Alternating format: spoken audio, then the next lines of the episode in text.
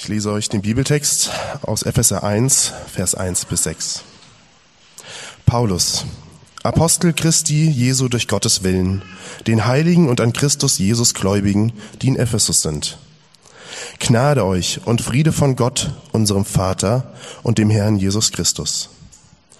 Gepriesen sei der Gott und Vater unseres Herrn Jesus Christus er hat uns gesegnet mit jeder geistlichen Segnung in der Himmelswelt in Christus, wie er uns in ihm auserwählt hat vor Grundlegung der Welt, dass wir heilig und tadellos vor ihm seien in Liebe und uns vorherbestimmt hat zur Sohnschaft durch Jesus Christus für sich selbst nach dem Wohlgefallen seines Willens, zum Preise der Herrlichkeit seiner Gnade, mit der er uns begnadigt hat in dem Geliebten. Ja, ich wünsche euch ich wünsche euch auch noch ein frohes und gesegnetes neues Jahr. Ich hoffe, ihr habt zwischen den Jahren oder äh, um die Feiertage rum ein bisschen ähm, Gelegenheit gehabt, auch mal frei zu machen oder mal ein paar Tage abzuschalten, zur Ruhe zu kommen.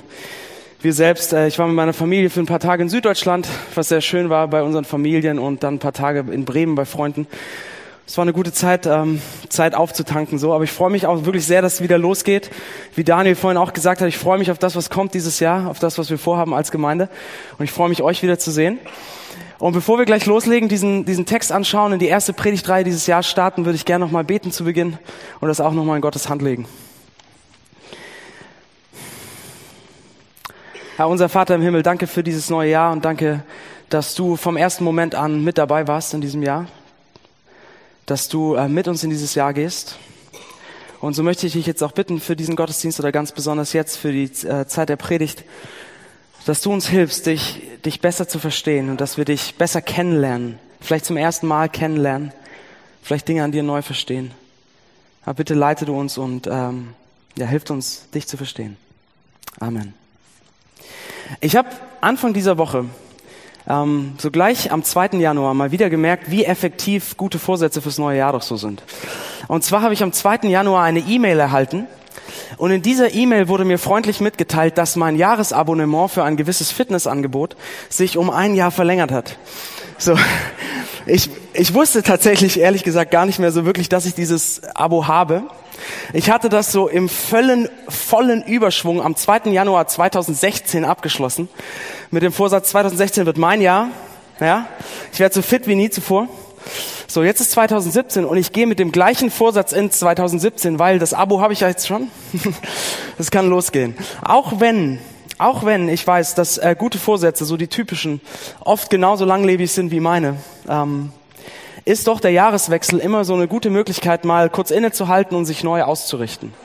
Ja, vielleicht zurückzuschauen aufs letzte Jahr, zu fragen, was, was war gut, wofür kann ich dankbar sein, vorauszuschauen aufs neue Jahr, sich zu fragen, so, was wünsche ich mir von 2017? Vielleicht habt ihr sowas gemacht an Silvester. Ähm, oder was möchte ich 2017 erreichen, was möchte ich schaffen, in welche Beziehungen möchte ich vielleicht wieder ganz neu investieren 2017 oder in welchen Bereichen meines Lebens wünsche ich mir, dass so ein neuer Aufbruch geschieht, dass ich vielleicht wieder mehr Stabilität in mein Leben bekomme. Also wir schauen so nach vorne auf dieses Jahr 2017 und ich möchte heute Morgen gerne mit euch ähm, darüber sprechen, darüber nachdenken, mit welcher Perspektive oder mit welcher Ausrichtung wir in dieses neue Jahr gehen.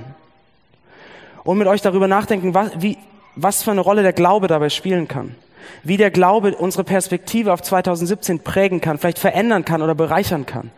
Das möchte ich gerne mit euch anschauen. Und wir machen das, indem wir uns diesen Text anschauen, den wir gerade gelesen haben. Und das sind die ersten sechs Verse des Epheserbriefs die wir gerade gehört haben. Der Epheserbrief ist ein, ist ein Brief, den der Apostel Paulus geschrieben hat in den 60er Jahren des ersten Jahrhunderts. Er saß in Rom im Gefängnis und hat einen Brief nach Ephesus geschrieben, an eine Kirche dort. Ähm, und diesen Brief, dieser Brief wird eine große Rolle spielen dieses Jahr im Hamburg-Projekt. Und zwar werden wir diesen Brief von vorne nach hinten detailliert durchgehen. Äh, in insgesamt drei Predigtreihen über das ganze Jahr verteilt. Weil wir in diesem Brief viel finden, was uns dieses Jahr beschäftigen wird als Gemeinde. Und heute fangen wir an mit diesen ersten sechs Versen. Und ich glaube, wir finden in diesen ersten sechs Versen etwas, was uns eine neue Perspektive gibt, mit der wir in 2017 gehen können. Etwas, was unsere Perspektive vielleicht verändert. Das schauen wir uns an in drei Gedanken. Wir finden eine neue Perspektive, ein neues Ziel und eine neue Freiheit. Eine neue Perspektive, ein neues Ziel, eine neue Freiheit. Also lass uns mal direkt einsteigen in diesen, in diesen Text. Wir fangen an mit einer neuen Perspektive. Paulus beginnt diesen Epheserbrief ähm, ganz typisch für die damalige Zeit mit Absender, Empfänger, Grüßen. Und dann, nachdem er so wie die Anschrift gemacht hat, fängt er direkt an, Gott zu loben. Er sagt, gelobt sei Gott, denn Gott hat uns in Jesus Christus mit allem Segen gesegnet. Also was er im Prinzip sagt, wegen Jesus Christus hat Gott uns mit, mit Segen überschüttet, mit Gutem überschüttet. Paulus schreibt diesen Christen in Ephesus und er will sie daran erinnern, an diese Leute, die schon Christen sind. Er will sie erinnern, was sie in Jesus Christus alles gefunden haben. Und ich hoffe, dass das heute für diejenigen von euch, die Christen sind, auch so eine gute Erinnerung ist. Aber meine Hoffnung ist, dass es auch für diejenigen von euch, die sich vielleicht neu mit Glauben und Gott beschäftigen, dass es für euch auch so ein, ein guter Einblick ist in das, was, was Jesus Christus ausmacht. Paulus sagt, gelobt sei Gott, er überschüttet uns mit Segen in Jesus und dann fängt er an, das zu erklären, was er damit meint. Das ist ja sehr allgemein erstmal. Und er fängt an, in Vers 4 das zu erklären und er schreibt etwas Erstaunliches. Und er schreibt, denn in ihm, also in Jesus Christus, hat Gott uns erwählt, ehe der Weltgrund gelegt war. Das heißt, Paulus sagt zu den Christen in Ephesus, bevor Gott sozusagen den Grund dieser Welt gelegt hat, bevor Gott diese Welt erschaffen hat, vor aller Ewigkeit, bevor es irgendetwas gab, vor aller Zeit hat Gott euch erwählt, hat Gott sich dafür entschieden, euch anzunehmen, hat Gott sich dafür entschieden, euch zu lieben als seine Kinder, bevor es irgendetwas gab. Gott hat euch erwählt. Das sagt er. Paulus spricht über die Erwählung Gottes. So, und diese Erwählung, das ist kein leichtes Thema. Ähm, falls ihr euch neu mit Glauben beschäftigt, dann ist das vielleicht so ein Thema, wo man denkt, what? Das viele Fragen aufwirft, wie Gott erwählt von Ewigkeit her. Aber auch für viele Christen, und ich weiß auch für viele von euch, ist das kein leichtes Thema. Weil dieses Thema Erwählung mit sehr vielen Diskussionen und Kontroversen verbunden ist. Worüber wird sehr viel diskutiert. Zum Beispiel, ja warte mal, wenn, wenn Gott mich erwählt hat, dass ich einmal sein Kind bin, war es dann überhaupt meine Entscheidung? Oder, war das, musste es so kommen? Wie hängt das, wie hängt das mit meinem freien Willen zusammen? Ist das nicht irgendwie alles dann festgelegt schon? Oder wenn Gott mich erwählt hat, hat er dann andere nicht erwählt und ist das fair und ist das gerecht und wie, warte mal. Es werden sehr viele Diskussionen darüber geführt und Diskussionen, die in eine unglaubliche philosophische Tiefe gehen manchmal. Weil man kann sich fragen, wie hängt denn im Wesen Gottes sein Wissen, sein Vorherwissen, sein Willen und sein Handeln, wie hängt das alles zusammen? Man kann sich da unglaublich verlieren. Und ich will nicht sagen, dass diese Diskussionen unwichtig sind. Nein, ich glaube, es ist wichtig, ähm, sich zu bemühen, seinen eigenen Glauben so gut wir nur können zu verstehen. Ja, weil der christliche Glaube kein Glaube ist, wo wir unseren Verstand irgendwo an der Tür abgeben müssen oder an der Garderobe lassen. Und ich hoffe sehr, dass ihr das im Hamburg-Projekt merkt. Das Denken ist wichtig, das Nachdenken ist wichtig. Aber was in all diesen Diskussionen über dieses Thema Erwählung oft übersehen wird oder beiseite gelassen wird, ist das, was die Autoren, wie Paulus hier, die darüber schreiben, eigentlich sagen wollten. Und seht euch das an, was Paulus hier macht. Paulus sagt, gelobt sei Gott. Paulus will keine theologische Diskussion führen. Paulus will nicht philosophische Details erklären. Paulus will nicht zeigen, dass er das am tiefsten durchdacht hat, sondern Paulus will eine einzige Sache. Er will den Christen in Ephesus und er will uns heute, glaube ich, will uns zeigen, wie großartig Gottes Gnade ist.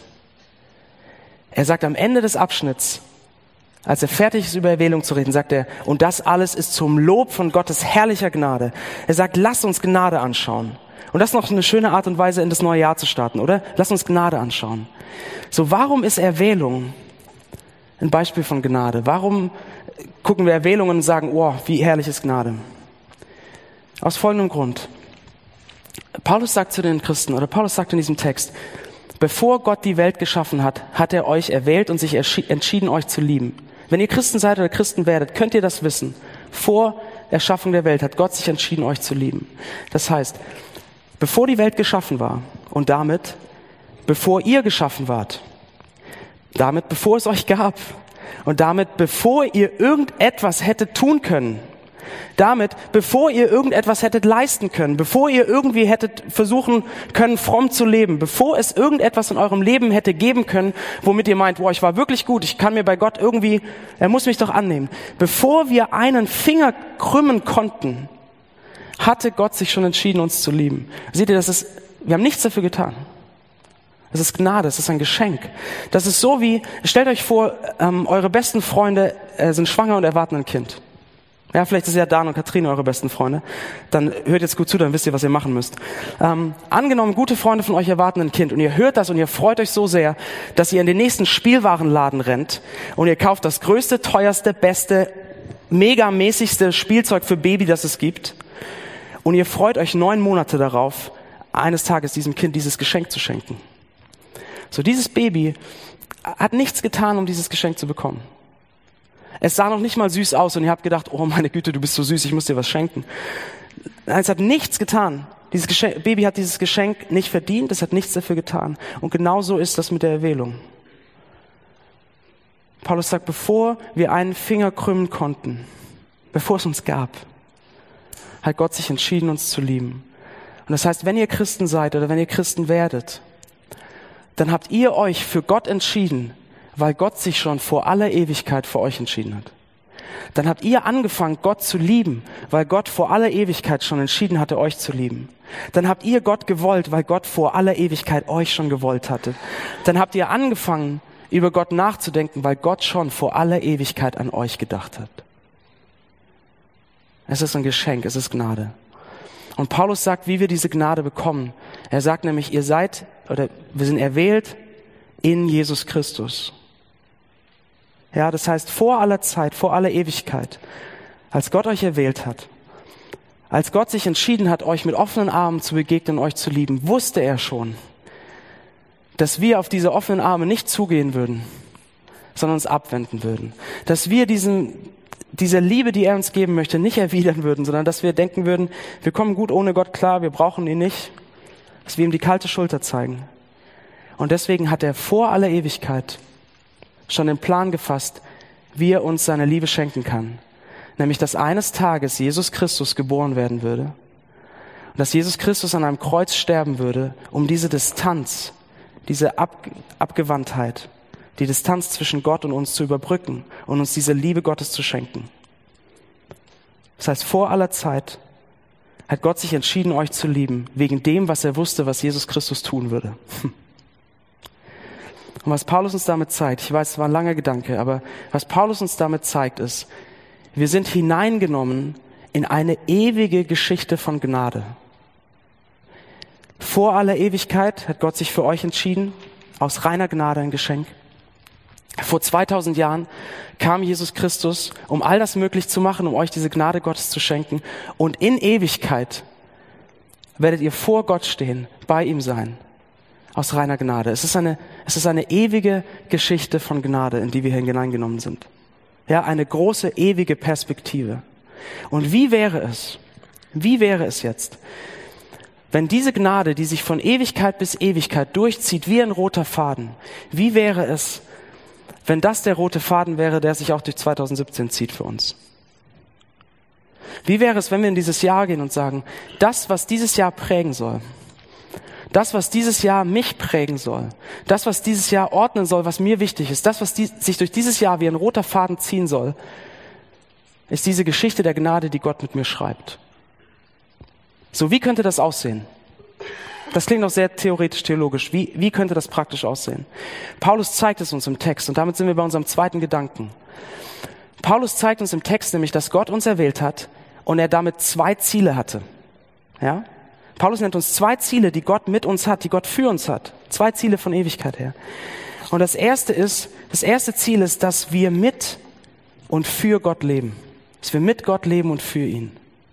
Ja? Und das ist ein neues Ziel. Wir lesen in Vers 4. Gott hat uns in Christus erwählt, dass wir heilig und untadelig vor ihm sein sollten in der Liebe. Dass wir heilig und untadelig sind in der Liebe. Was bedeutet das? Das Wort heilig bedeutet einfach, dass man etwas absondert oder beiseite nimmt für einen gewissen Zweck. Ähm, zum Beispiel, Linda und ich, wir sind mit einer Familie hier in Hamburg befreundet, ähm, wo ähm, die Frau, so wie meine Frau, gerade zu Hause ist mit kleinen Kindern und wo der Mann auch jeden Montag frei hat, so wie ich. Aber Linda und ich wissen, wir müssen es nicht mal versuchen, zu fragen, ob diese Familie Montag bis, montags mit uns was unternimmt. Ich muss nicht mal anrufen, ich muss nicht mal eine SMS schreiben, weil dieser Montag ist ihnen heilig. Ja, dieser Montag hat nur einen Zweck, nämlich dieser Montag ist für Familie reserviert und die machen nichts anderes an diesem Montag, also fragen wir sie erst gar nicht mehr. Ja, dieser Tag, dieser eine Tag ist abgesondert, ist, ist beiseite genommen für einen gewissen Zweck für Familie. Er ist heilig. Das bedeutet heilig. Und wenn Gott sagt, er hat uns erwählt, er hat für uns als Ziel, dass wir heilig sind, bedeutet das, er nimmt uns raus und gibt uns einen neuen Zweck, nämlich zu ihm zu gehören mit ihm zu leben. Unser ganzes Sein, alles, was wir sind, auf ihn auszurichten. Das ist heilig. Ähm, dann sagt Paulus, wir sollen heilig sein und tadellos, untadelig.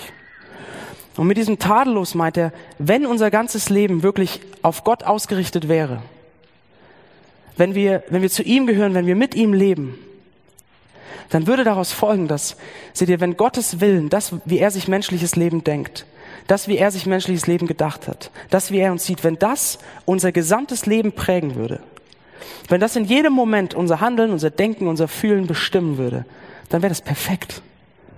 Dann wäre es vollkommen, dann wäre es tadellos. Also wenn wir mit Gott leben und dann in jedem Moment für ihn leben. Und Paulus sagt schließlich noch ein drittes, er sagt heilig, tadellos und in der Liebe. Und in der Liebe ist wie so eine Zusammenfassung dessen. Seht ihr, wenn unser ganzes Leben von Gott geprägt wäre, von seinen guten Gedanken, von dem, was, wie er sich menschliches Leben denkt, dann wäre das ein Leben der Liebe. Ein Leben der Liebe zu Gott und ein Leben der Liebe zu den Menschen um uns herum. Das ist so auf den Punkt zusammengefasst, was es heißt, für Gott zu leben. Das heißt, Paulus zeigt uns, Gottes Erwählung von Ewigkeit her hat ein Ziel. Gott hat ein Ziel mit uns, nämlich, dass wir mit ihm leben und für ihn leben. Das war ihm, das war sein Ziel von Ewigkeit, das war ihm wichtig von Ewigkeit her. Und seht ihr, wenn das, wenn das Gott so wichtig ist, wenn das sein Ziel ist, wäre das dann nicht auch ein tolles Ziel für 2017? Wie wäre das, wenn wir sagen würden, als Gemeinschaft, aber auch als Einzelne, jeder, der das möchte, wenn wir sagen würden, dieses Jahr will ich mit Gott und für Gott leben. Das ist ein Ziel. Mit dieser Perspektive gehe ich ins neue Jahr. So, wie würde das aussehen? Wie, wie kommt das praktisch in den Alltag? Mit, mit Gott zu leben oder für Gott zu leben kann auf unzählige Art und Weise geschehen. Am Arbeitsplatz, in unseren Familien, in Beziehungen, in Freundschaften, in unseren Hobbys, in unserer Zeit alleine. Unzählige Arten und Weisen, das zu tun. Aber was wir brauchen, um in all diesen Situationen mit und für Gott zu leben, ist, Gott zu kennen. Dass uns wichtig wird, was ihm wichtig ist. Dass wir anfangen zu lieben, was er liebt. Ja, wir müssen ihn kennen. Und ich möchte euch zwei Anwendungen mit auf den Weg geben für dieses neue Jahr, was ich glaube, was unerlässlich ist dafür, dass wir Gott kennen, dass wir mit ihm leben. Und das ist Zeit und Gemein Gemeinschaft. Zeit und Gemeinschaft. Seht ihr Zeit?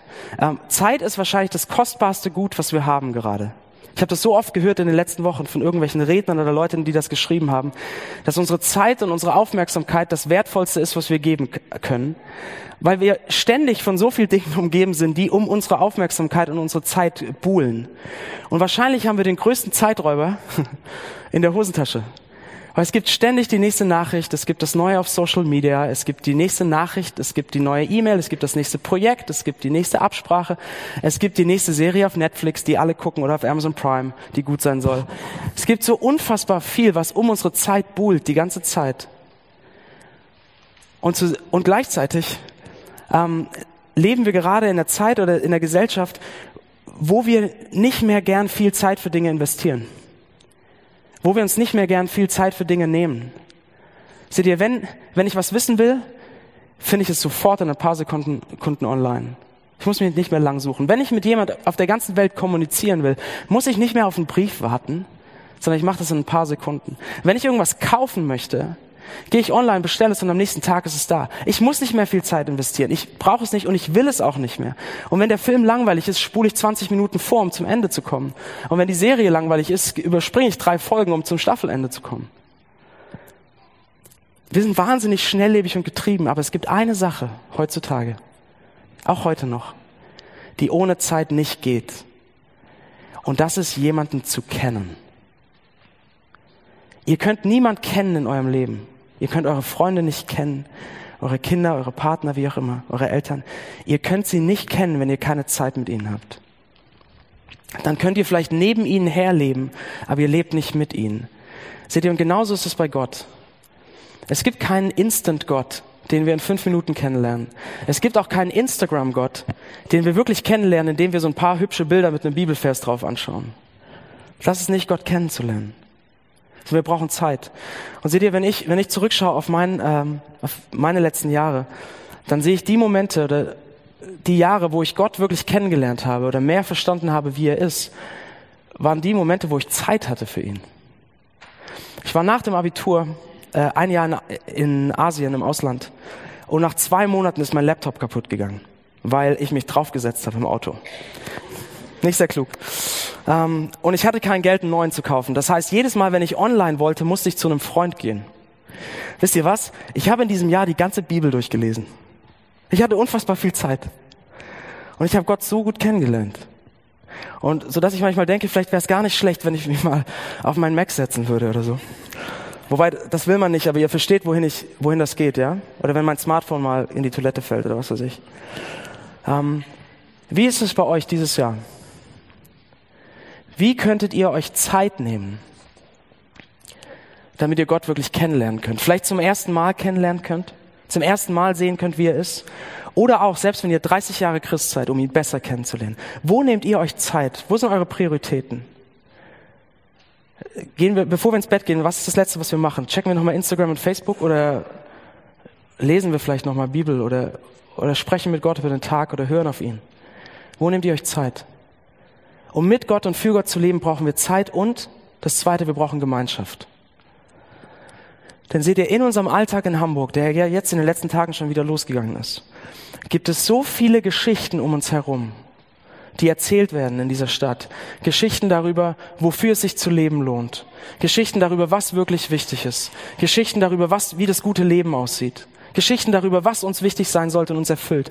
So viele Geschichten, dass die ewige Geschichte der Gnade, dieser große rote Faden, sehr schnell sehr leise wird und irgendwann verstummt. Und deswegen, ich weiß das aus meinem Leben. Ähm, ich brauche Leute um mich herum, die mich an diesen roten Faden, an diese große Geschichte erinnern. Ich brauche Leute, die mich ermutigen, mit Gott zu leben und für Gott zu leben. Und ich bin dankbar, dass ich mit, äh, mit Daniel und Dominik so eine Gemeinschaft habe im Büro. Aber ich bin dankbar für die Sofagruppe, die ich jahrelang hatte. Ich bin dankbar für einen anderen Freund in der Gemeinde, einen Mann, mit dem ich mich regelmäßig treffe, um genau darüber zu reden, dafür zu beten, was es heißt, mit Gott zu leben und für Gott zu leben. Habt, habt ihr so eine Gemeinschaft? Daniel hat es vorhin gesagt, wir wollen dieses Jahr wirklich einen Fokus darauf legen, Gemeinschaft zu stärken. Und wir wünschen uns, das ist so ein Ding, was wir uns als Pastoren festgelegt haben, wir wünschen uns dieses Jahr, dass jeder von euch und jede von euch, die das möchte, so eine Gemeinschaft im Hamburg-Projekt findet, eine Familie, ein Ort, wo ihr zu Hause seid, ein Ort, wo ihr weiterkommt, ein Ort, wo ihr gekannt seid, wo ihr ermutigt werdet, für Gott zu leben. Und wenn ihr so eine Gemeinschaft schon habt, vielleicht, ich weiß, viele von euch sind schon in Sofagruppen, so kleine Gruppen, die sich unter der Woche treffen, geistliche Familien. Wenn ihr schon so eine Gemeinschaft habt, vielleicht ist ja der Jahreswechsel auch eine ganz gute Gelegenheit, da in dieser Gemeinschaft den Fokus nochmal scharf zu stellen. Geht es in dieser Gemeinschaft wirklich noch darum, dass ihr euch an die Geschichte der Gnade erinnert und dass ihr euch ermutigt, mit und für Gott zu leben? Geht es in dieser Gemeinschaft noch darum? Oder ist es schon längst irgendwie ein zusätzlicher Termin geworden? Oder so ein Treffen von Freunden, wo man über alles redet und nichts? Vielleicht wäre der Jahreswechsel eine Gelegenheit, den Fokus nochmal scharf zu stellen. Also, Paulus hat uns gezeigt, eine riesengroße, ewige Perspektive. Paulus hat gezeigt, wir sind hineingenommen in eine ewige Geschichte der Gnade. Und das gibt uns ein neues Ziel, nämlich mit Gott zu leben und für Gott zu leben. Wir brauchen Zeit und Gemeinschaft dafür. Aber Paulus zeigt uns noch ein zweites Ziel und das ist unser dritter Gedanke. Er zeigt uns, dass Gott mit seiner Erwählung noch ein zweites Ziel hatte. Er wollte, dass wir mit ihm leben und für ihn leben und er wollte, dass wir seine väterliche Liebe erfahren. Das ist unser dritter Gedanke, eine neue Freiheit. Paulus schreibt in Vers 5, Gott hat uns dazu vorherbestimmt, seine Kinder zu sein, durch Jesus Christus, nach dem Wohlgefallen seines Willens. Das heißt, Paulus sagt, von Ewigkeit her hat Gott an euch gedacht, an dich, an dich, an euch Einzelne, und hat sich entschieden, dass er euch mit seiner väterlichen Liebe überschütten möchte, dass er euch als seine Kinder lieben möchte, vor aller Zeit. Durch Jesus Christus wieder heißt es, wegen dem, was Jesus getan hat. Aber das ist nicht alles, was der Text sagt, dass Gott uns als Kinder lieben will, sondern er sagt weiter, Gott hat das getan nach dem Wohlgefallen seines Willens. Das heißt, vor aller Ewigkeit hatte Gott Freude an dem Gedanken, Wohlgefallen an dem Gedanken, euch eines Tages in seine Arme zu schließen. Er hat sich darauf, er hat sich ewig darauf gefreut, im wahrsten Sinne des Wortes. Seht ihr, was das für eine Perspektive ist? Und was ist das für eine Ermutigung? Ich weiß nicht, wie ihr in dieses neue Jahr gegangen seid, aber vielleicht sind manche von euch nicht gut in das neue Jahr gekommen. Vielleicht habt ihr eine Phase, wo es euch nicht gut geht gerade. Wo ihr euch fragt, ey, wen interessiert es überhaupt, wie es mir geht? Und wer sieht mich überhaupt in all dem, was ich durchmache? Seht ihr die Ermutigung hier drin? Dass Gott sagt, weißt du was, du bist wichtiger, wertvoller und bedeutungsvoller, als du geahnt hast, weil von aller Ewigkeit her habe ich mich auf dich gefreut. Habe ich mich gefreut, dich in die Arme zu nehmen. Paulus sagt, Gott ist ein ein Gott, der Wohlgefallen an uns hat, ein Vater, der Wohlgefallen an uns hat, der uns beide Hände auf die Schulter legt und sagt, ich habe Freude an dir. Der nicht dauernd so missbilligend guckt und sagt, sagt ja, okay, du kannst, kannst dazugehören, wenn du willst. Der uns duldet. Auch kein Vater, der uns ständig mit so einem kritischen Blick anschaut und guckt, ob wir gut genug sind. Das ist ein Vater, der Wohlgefallen an uns hat. Seht ihr, wenn wir das sehen, dieses zweite Ziel von Gott, dass wir seine väterliche Liebe erfahren.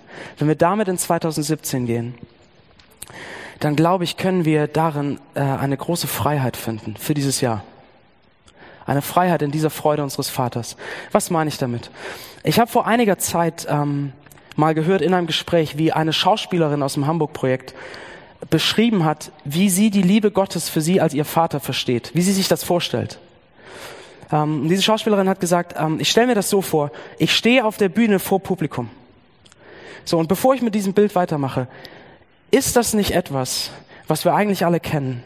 Leben wir nicht, leben wir nicht in so vielen Momenten genauso, als würden wir auf der Bühne stehen vor einem Publikum, vor einem Publikum, das uns bewertet, vor einem Publikum, dem wir beweisen wollen, dass wir gut genug sind? Leben wir nicht so oft so, dass wir uns abmühen und anstrengen, damit endlich mal unsere Eltern sagen, weißt du was, das hast du gut gemacht, das war eine gute Entscheidung, wir sind stolz auf dich. Leben wir nicht, nicht ständig für, für die Anerkennung von anderen, dass wir uns abmühen, arbeiten, überarbeiten, damit der Chef uns endlich wertschätzt. Oder damit die Firma uns endlich wertschätzt und uns mehr Geld bezahlt oder uns befördert. Damit wir auf der Bühne des Lebens endlich gut dastehen. Oder wie oft, wie oft sitzen wir selbst im Publikum und bewerten uns. Wir laufen durch diese Stadt und wir vergleichen uns mit anderen, die attraktiver sind oder sexier oder interessanter oder erfolgreicher oder schöner oder glücklicher oder entspannter. Und wir mühen uns ab und strengen uns an, um so zu werden. Und die ganze Zeit sitzen wir selbst im Publikum, schauen, was wir so machen und fragen uns, ob das gut genug ist. Kennen wir das nicht? Wir stehen auf der Bühne vor Publikum. Und diese Schauspielerin hat jetzt gesagt, die Liebe Gottes für mich als Vater heißt, ich stehe auf der Bühne. Der Vorhang geht auf. Und ich fange an zu spielen. Und egal, ob ich großartig spiele oder fürchterlich, egal, ob ich kein Wort rausbringe, weil ich meinen Text vergessen habe, mein Vater im Himmel, der im Publikum sitzt, steht auf, jubelt mir zu und gibt mir Standing Ovations. Seht ihr, der, der euch erschaffen hat, der, der euch durch und durch kennt, der, dessen Urteil am Ende wirklich zählt, er hat Freude an euch. Er hat Wohlgefallen an euch. Er wollte euch als seinen Sohn, als seine Tochter von aller Ewigkeit her. Und deshalb in dieser Liebe, glaube ich, können wir Freiheit finden. Freiheit davon, uns ständig abzumühen, dass das, das andere Publikum klatschen applaudiert. Freiheit von dieser wahnsinnigen Unbarmherzigkeit gegenüber uns selbst, weil wir wissen, es ist ein positives Urteil über uns gefällt, von dem, der uns liebt, egal was jedes andere Publikum der Welt sagt. Und seht ihr, für mich macht das einen großen Unterschied, wie ich in 2017 gehe. Ähm, ich habe Anfang der Woche drüber nachgedacht, wie ich eigentlich in dieses neue Jahr gehe. Und ähm, wenn ich mir anschaue, was ich mir so vorgenommen habe für dieses Jahr, was ich hier in der Gemeinde machen möchte, was für Termine jetzt schon im Kalender stehen, was ich gerne umsetzen möchte, was für Ideen in meinem Kopf sind, wenn ich mir anschaue, was, was andere Leute für Erwartungen an mich rantragen, wer alles irgendwas von mir möchte, und wenn ich mir anschaue, was mein härtestes Publikum sagt, nämlich meine eigenen Erwartungen, dann schlackern mir die Ohren. Und dann gehe ich in dieses Jahr und bin jetzt schon gestresst. Und dann habe ich, dann habe ich Angst so ein bisschen. Und für mich macht es einen riesen Unterschied, wenn ich weiß, wisst ihr was, im Endeffekt, der Vorhang geht auf. Ich habe die Liebe des Vaters, das heißt, ich spiele jetzt, ich lebe und ich spiele für ein Publikum von einer Person. Es gibt eine Person, dessen Urteil wichtig ist über mich. Ich spiele nur noch für eine Person und diese eine Person steht auf mit Tränen in den Augen und klatscht, bevor ich mein erstes Wort gesagt habe. Das, das gibt mir eine Freiheit und das gibt mir eine Ruhe und das gibt mir einen neuen Frieden für dieses Jahr. Wie ist das bei euch? Wie wäre das, in dieses Jahr zu gehen, mit dem Wissen, dass der, dessen Urteil wirklich zählt, der, der euch durch und durch kennt, der, vor dem ihr auch keinen Fehler verbergen könnt, dass er Wohlgefallen an euch hat und dass er das einzige Publikum ist, das zählt. Wie wäre das zu wissen, dass ihr dieses Jahr lebt und spielt für ein Publikum von einer Person? Paulus zeigt uns hier in diesem Text, äh, eine neue Perspektive fürs neue Jahr. Er zeigt uns, wir sind hineingenommen von Ewigkeit bis Ewigkeit in eine große Geschichte, in einen großen roten Faden der Gnade. Und es gibt uns ein neues Ziel, mit und für Gott zu leben. Und, es gibt, und es gibt uns eine neue Freiheit. Nämlich zu wissen, wir, wir haben eine Sicherheit, wir haben einen Frieden in der Liebe Gottes, der uns wertschätzt. Lass uns so in dieses Jahr gehen. Lass uns so gemeinsam in dieses Jahr gehen. Dass wir als Hamburg-Projekt eine Gemeinschaft werden, die Gott besser kennenlernt und für ihn lebt dieses Jahr. Wo wir unseren Platz finden hier in der Gemeinschaft. Wo wir uns gegenseitig darin unterstützen. Und wo wir hiermit anpacken, dass dieser Ort eine Gemeinschaft werden kann für viel mehr Leute noch in Hamburg, dass sie diesen Gott kennenlernen. Okay? Lass uns beten.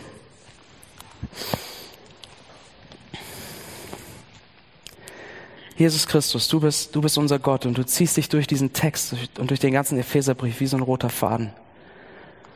Jesus, wegen dem, was du getan hast für uns vor 2000 Jahren, hat, hat der Vater uns erwählt. Wegen dem, was du getan hast, sind wir Gottes Kinder geworden und ich danke dir dafür. Und Jesus, du weißt, wie oft wir ähm, das vergessen, dass du Freude an uns hast. Wie oft wir auf jedes andere Publikum in unserem Leben schauen und wie sehr wir uns abmühen. Und ich bitte dich, wenn wir in dieses neue Jahr gehen, gib uns immer wieder Momente mit dir, wo wir Zeit mit dir haben, wo du uns erinnerst daran, wie sehr du uns liebst und wie viel Freude du an uns hast. Und bitte gib uns Menschen um uns herum, hier im Hamburg-Projekt, die uns daran erinnern, wie sehr du uns liebst. Und die uns ermutigen, für dich zu leben. Danke, dass du uns hineingenommen hast in deine ewige Geschichte der Gnade. Amen.